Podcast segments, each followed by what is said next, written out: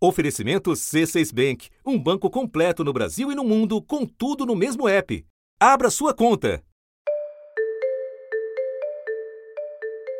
Quando esse show começou, no meio de 2019, tinha muita gente no palco. Nos Estados Unidos, começa com um número recorde a primeira rodada de debate do Partido Democrata para as eleições presidenciais de 2020. Serão 20 candidatos. É tanta gente que, pela primeira vez, o debate vai ser dividido em dois dias. 20 candidates qualified for this first debate. We'll hear from 10 tonight and 10 more. Vários participantes foram desistindo. Mas até o início da temporada de primárias ainda havia um punhado deles em cena. Daí chegou a Super Terça. Agora, encerrado o conjunto mais importante de primárias da pré-campanha democrata, Foi uma virada histórica. Biden teve mais votos no Alabama, Arkansas, Massachusetts, Maine, Minnesota, Carolina do Norte, Oklahoma, Tennessee, Texas e Virgínia. Sanders foi o vencedor no Colorado, em Utah, em Vermont, estado dele, e deve vencer na Califórnia, o mais populoso. sobraram dois nomes viáveis: Joe Biden, que foi vice-presidente de Barack Obama,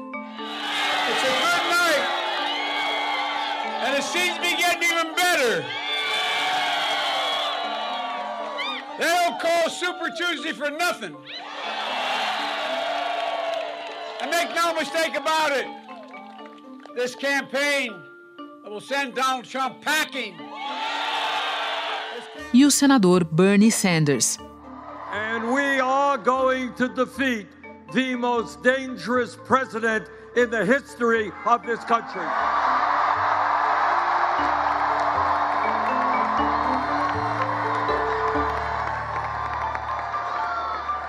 We are going to win.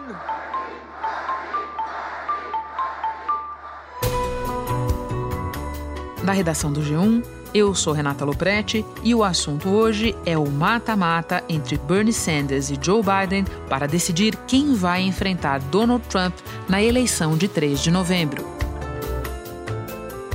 Neste episódio, o comentarista da Globo em Nova York, Guga Chakra, nos explica os resultados da Super Terça e projeta os próximos passos da campanha. Depois eu entrevisto o economista Bruno Caraza, especialista em financiamento eleitoral, que vai nos contar como ele funciona nos Estados Unidos e o que muda com o afunilamento da disputa. Quinta-feira, 5 de março. Guga, estou pensando aqui em fatores como a divisão demográfica do eleitorado americano, apoio de máquina partidária e conjuntura mesmo. Quando você olha a disputa interna no Partido Democrata daqui para frente, o que é que vai jogar a favor de Joe Biden? Em primeiro lugar, o establishment do Partido Democrata. Quando a gente fala establishment, é, são maior parte dos senadores, dos deputados, dos governadores, dos prefeitos do partido, das lideranças históricas democratas e mesmo também, Renata, os candidatos é, que deixaram a corrida eleitoral, como o Mayor Pete. Em discurso para apoiadores, Buttigieg disse que chegou a hora de desistir para unificar o Partido Democrata e derrotar Donald Trump. Como a Klobuchar também e agora o Michael O Bloomberg. ex-prefeito de Nova York, Mike Bloomberg, ganhou apenas no pequeno território de Samoa Americana e há pouco anunciou então que está abandonando essa disputa e vai apoiar Joe Biden. Portanto, ele levará vantagem nesse sentido, que historicamente é uma vantagem ter o apoio da máquina partidária. Em segundo lugar, o Joe Biden terá um apoio muito grande, que ele já tem desde o início, inclusive, do eleitorado afro-americano, que, que se concentra muito nele, no Joe Biden. Ele é o mais popular entre esse perfil demográfico dos Estados Unidos e tende a aumentar a partir de agora com a saída, inclusive, de outros candidatos. Ele também leva vantagem dentro do eleitorado centrista do Partido Democrata, ou moderado, como se diz, independentemente de ser afro-americano, de ser hispânico, de ser asiático ou de ser branco. Ele leva vantagem a partir de agora, uma vantagem grande em relação ao Bernie Sanders e ele não tem mais concorrentes. Ao contrário, agora ele tem o apoio dos antigos rivais dentro dessa ala centrista do Partido Democrata. E agora vamos ao Sanders. O que, a partir de agora, você acha que jogará a favor dele na disputa interna? Olha, o que está a favor do Sanders, primeiro, é a mobilização muito grande que ele tem do eleitorado jovem. Se você for a uma universidade americana, a imensa maioria dos estudantes vota no Bernie Sanders. Ele também leva vantagem, muitas vezes, com o eleitorado um pouco mais pobre, independentemente de ser branco, de ser afro-americano, de ser hispânico, porque ele fala de questões como o problema da área da saúde, as dívidas na área de educação, todos acabam gostando desse discurso do Bernie Sanders. A questão de ele bater de frente com o establishment do partido, assim como Trump fez em 2016 em relação ao establishment republicano, Bernie Sanders faz agora. Isso também, sem dúvida alguma, é, favorece o senador de Vermont. E ele consegue incendiar o eleitorado dele, algo que o Biden não consegue em hipótese alguma. Um comício do Bernie Sanders tende a ser eletrizante. President of the United States, Bernie Sanders.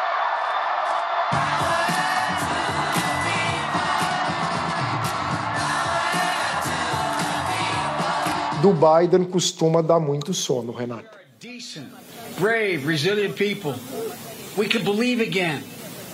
But we are we are better than this moment. We are better than this president. Nós sabemos que o saldo final da superterça só poderá ser tirado quando acabar a apuração na Califórnia e esse é um processo longo. Ainda assim, você pode nos dar uma ideia de como está a matemática dos delegados para a convenção do Partido Democrata e qual é a conta de chegada? Agora o Joe Biden está um pouco à frente, mas ainda tem que esperar terminar a apuração na Califórnia, então os dois ainda estão mais ou menos próximos um do outro. Será escolhido o candidato democrata, vencerá, terá maioria na convenção aquele que superar 1.991 delegados, que equivale a metade mais um do total. Se nenhum do candidato obtiver a maioria, aí, em teoria, há a primeira votação e na segunda votação os delegados podem votar em quem eles quiserem teoricamente, o partido poderia ir para aquele que teve a maior pluralidade. Isso certamente ocorreria no caso de ser o Joe Biden. Se for o Bernie Sanders, talvez o partido possa agir para tentar frear a candidatura dele. Claro que os eleitores do Bernie Sanders o próprio Bernie Sanders avaliariam que seria um golpe. Talvez eles aceitem que seja o Bernie Sanders. Mas como agora tem dois candidatos mesmo, Renata, é muito improvável que um deles não tenha a maioria. Passa a ser mais ou menos como foi a eleição é, a primária democrata em 2016 entre a Hillary e o próprio Bernie Sanders, ou mais especificamente 2008 entre a Hillary e o Obama, quando até tinham uns candidatos medianos no começo, conseguiram alguns delegados, como o John Edwards, o Bill Richardson e o próprio Joe Biden. Joe Biden não conseguiu delegado naquela época, mas era um candidato relativamente sério. Está equilibrado, mas o Joe Biden deu uma mudada no, no, mapa eleitoral, porque o Bernie Sanders visivelmente não é competitivo em estados do Sul, mas o Joe Biden se mostrou competitivo em estados majoritariamente brancos e também em estados mais diversos. Então ele leva um pouco mais de vantagem a partir de agora, além, claro, do impulso de ter saído como mais ou menos o vencedor, a narrativa de que ele é o vencedor da super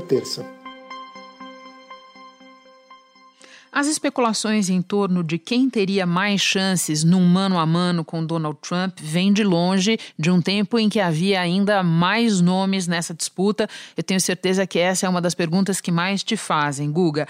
Neste momento, o que dizer sobre isso? Tanto o Biden quanto, quanto o Bernie Sanders ganhariam no voto popular, segundo pesquisas tanto da YouGov como da Fox News, que aliás a Fox News é uma rede de TV conservadora americana, ambos ganhariam por uma margem de oito pontos percentuais do Donald Trump. Só como comparação, a Hillary ganhou por dois pontos percentuais e o Obama por quatro pontos percentuais. Mas a gente sabe que o que importa mais é o colégio eleitoral. O Trump perdeu no, no voto popular e ganhou no colégio eleitoral.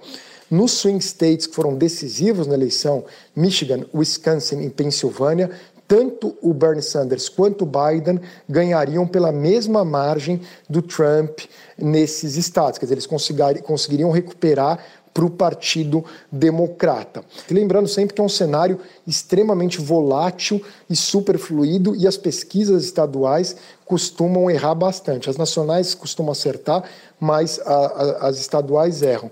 Na minha avaliação, nesse momento, os dois têm chance de ganhar do Trump. Eu diria que o Trump é levemente favorito por ser incumbente e pela economia ainda estar numa situação boa, mas há uma série de fatores que podem alterar ao longo do período, mas diante dos números são idênticos. E lembrando também, né, Guga, que nós estamos falando de voto popular, porque é, assim é, são as pesquisas, é isso que elas medem, mas a gente precisa lembrar sempre que tem o colégio eleitoral e não necessariamente colégio eleitoral e voto popular precisam dizer a mesma coisa no dia da eleição. Por fim, Guga, em 2008 os Estados Unidos elegeram o primeiro negro presidente. Oito anos depois estiveram bem bem perto de eleger a primeira mulher. E desta vez a disputa ficou restrita se a gente incluir o Trump, há três homens brancos acima dos 70 anos.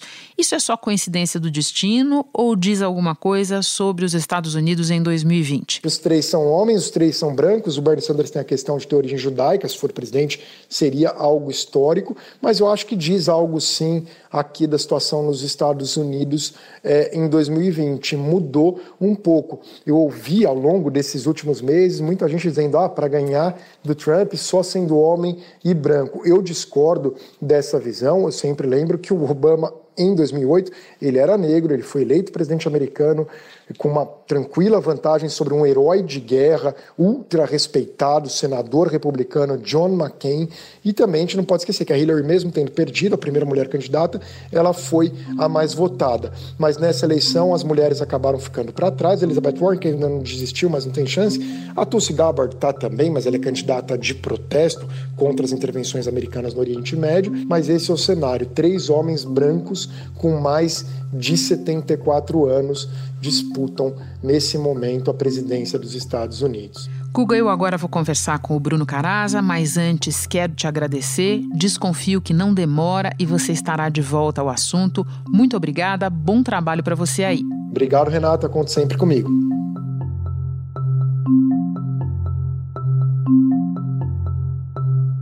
Bruno, as urnas da Superterça ainda estavam abertas quando analistas começaram a prever, diante dos primeiros resultados, que a campanha de Joe Biden receberá a partir de agora um tremendo influxo de caixa.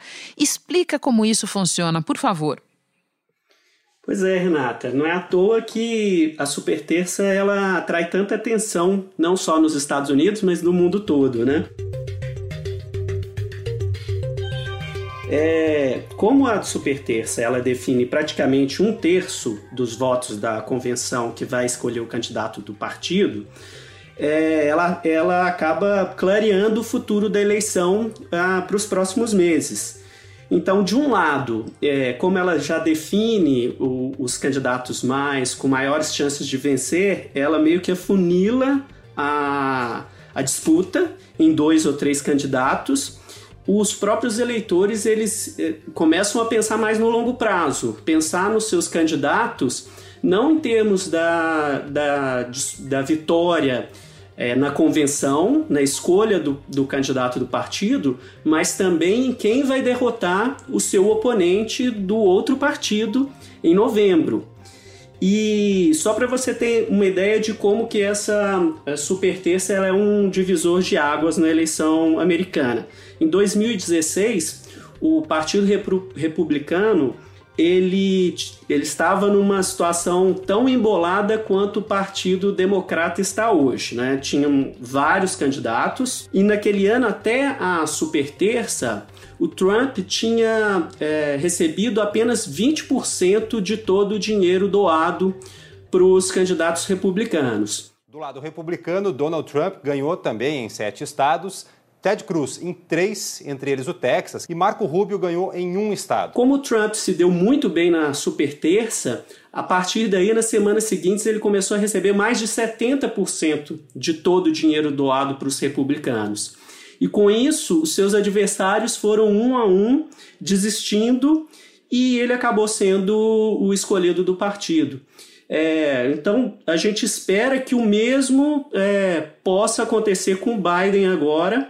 Então a, as perspectivas são que ele comece a atrair é, cada vez mais dinheiro, é, tendo uma perspectiva de que ele será o candidato a enfrentar o Trump em novembro. E, e aí as doações acabam é, tendo esse caráter já de uma eleição nacional e não mais de uma eleição do partido sendo que desta vez sobraram dois é, pré-candidatos democratas em campo, ele e o Bernie Sanders. E é por isso que eu te pergunto agora, considerando as regras do jogo e o perfil desses dois pré-candidatos, que diferenças você espera ver no montante e na origem dos recursos arrecadados por Biden e por Sanders? Pois é, até esse momento a gente tem um perfil muito diferente entre o, a, a arrecadação tanto do Sanders quanto do Biden. É, o Sanders ele até agora tem recebeu mais dinheiro e praticamente 90% do dinheiro que ele recebeu de doações de indivíduos são doações de valor baixo, de valor é, doações de, de um limite até 200 dólares. But you know what I do have? We have received more contributions from more individuals than any candidate in the history of the United States of America. O Biden, por outro lado, ele já tem um perfil concentrado em doações mais altas, de acima de 2 mil dólares. Lembrando que nos Estados Unidos há um limite de, doa de valor de doações nas eleições primárias e esse limite é de 2.800 dólares é, por indivíduo e as empresas não podem doar diretamente. Lá, as empresas são é, formalmente é, proibidas de doar diretamente para um candidato, mas lá eles têm uma particularidade. É, eleitores eles podem se juntar em comitês que lá são chamados de PACs, né, que são comitês de ação política, que, apesar de não poderem doar diretamente para um candidato, eles podem é, é, fazer campanha na televisão, na internet, financiar anúncios apoiando um determinado candidato ou se opondo a determinado candidato. E esses PACs e os chamados super PACs, eles podem receber dinheiro de, de empresas, tanto empresas limitadas quanto empresas abertas. E é aí que realmente é, o jogo mais pesado do dinheiro é jogado nos Estados Unidos. Mas a gente tem que ver agora como que esses grandes doadores eles vão começar a colocar dinheiro é, por um lado ou pro, por outro nos anúncios de TV e na internet. Né? Só lembrando que, por exemplo, o Sanders tem muita simpatia das empresas do Vale do Silício mas por outro lado, é, o Biden ele acaba acabou capitaneando pelo seu perfil mais moderado um, um, um universo muito maior de eleitores que, que temem é, as medidas que vão ser que podem vir a ser tomadas pelo Sanders no futuro. Bruno, a partir do que você está dizendo, é correto afirmar que o Super PACs, esse mecanismo tão característico do financiamento eleitoral nos Estados Unidos, é o meio é, pelo qual as empresas é, contribuem, podem contribuir e contribuem bastante nas campanhas, é isso? É, exatamente. Elas são, elas são proibidas de doar diretamente para o candidato, mas elas é, participam do jogo. Inclusive, esse é um entendimento, é, inclusive, da Suprema Corte Americana. Ela entende que as empresas elas é, devem participar do processo eleitoral e democrático porque elas fazem parte do, do PIB e elas geram emprego e, e por ter essa propriedade, é, essa possibilidade de doar via Super PAC, é, elas acabam aportando um valor muito expressivo nas eleições. É um valor muito superior ao que é doado por os, pelos indivíduos, por exemplo. Olha que interessante. Agora, Bruno, você fez uma comparação para nós do que esperar de diferença é, no financiamento da campanha do Biden e do Bernie Sanders. E quando a gente coloca a campanha do Trump na comparação, o próprio presidente, o que, que você espera de diferença? Bom, o Trump ainda não entrou em campo na disputa, né? Ele está assistindo de camarote uh, a briga entre os democratas para ver qual que vai ser o adversário dele. Então, o padrão dele de doações, ele não, ainda não é muito uh, expressivo em relação ao que os outros vêm colocando. É, a perspectiva é que ele, à medida que a disputa fique clara com a escolha do nome do democrata, é que o dinheiro comece a fluir num montante ainda maior para a eleição do Trump. Né? Geralmente os presidentes americanos que buscam a reeleição, eles arrecadam menos, porque o próprio exercício do cargo já dá a eles uma visibilidade imensa na imprensa, o que os coloca na frente é, da disputa. É, mas é, se a gente levar em consideração a eleição de 2016 do Trump, esses PACs e esses super PACs tiveram um peso muito grande na eleição dele.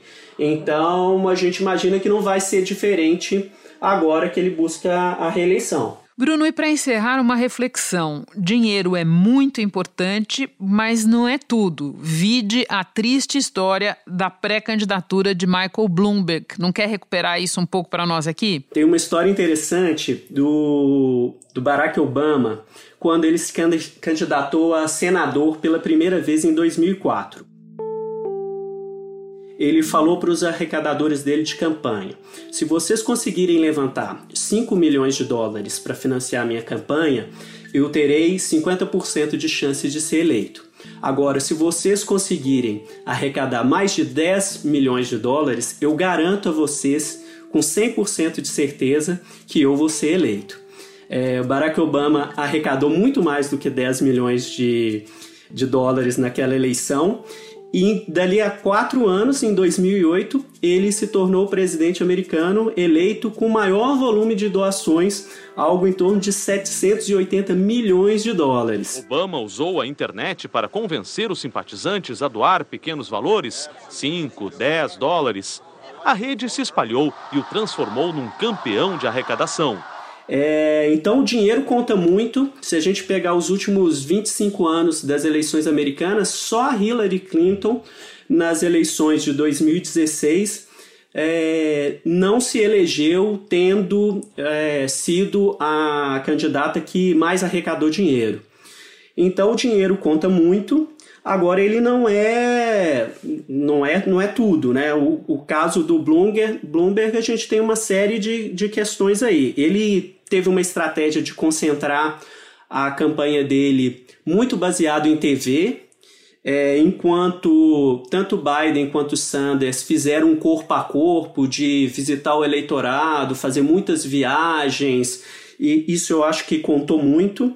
Então, a experiência do Bloomberg, a gente chega à conclusão de que dinheiro conta, mas tem muitos outros fatores influenciando aí. Tem questões de estrutura partidária, a questão de ideologia, a questão mesmo de, de vislumbrar num candidato a chance de derrotar o, o seu oponente do, do, outro, do outro lado.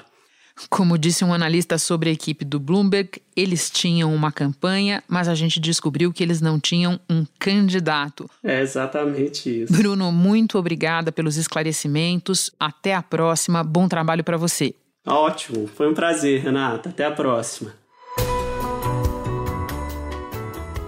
E se você quiser se aprofundar um pouco mais nas regras da eleição americana, como funciona a pré-campanha, a escolha dos delegados para as convenções, o que acontece depois disso até o dia da votação, eu te sugiro ouvir o episódio de número 114 do assunto, em que a gente explica tudo isso em detalhes. Eu fico por aqui, até o próximo assunto.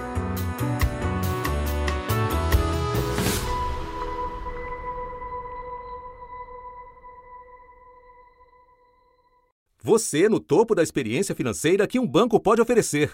Escolha um banco completo no Brasil e em qualquer lugar do mundo. Abra sua conta no C6 Bank.